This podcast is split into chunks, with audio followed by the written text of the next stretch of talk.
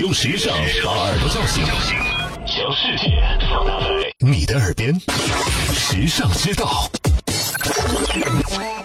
你知道那些不务正业的时尚圈巨头吗？说到时尚圈那些不务正业的巨头们，著名奢侈品牌香奈儿的掌门人老佛爷，如果称第二，就没人敢称第一的。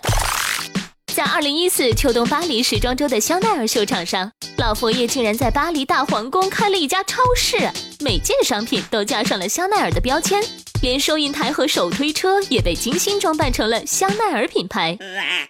四分钟的 T 台秀结束后，模特儿们便拿着篮子引领观众在香奈儿超市购物。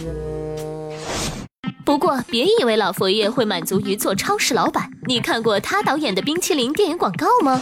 对了，他还在广告里扮演过汽车工程师呢。他甚至还当过产品设计师，设计过汽车组件和可乐瓶子。看看老佛爷这些光辉事迹，各种角色之间无缝链接、自由转换，是不是各种羡慕、嫉妒、恨呢？也许遵循自我、随心所欲，才是时尚最终精神吧。时尚之道，与你分享更多美妙生活智慧。关注时尚之道微信，拥有你私人的时尚顾问。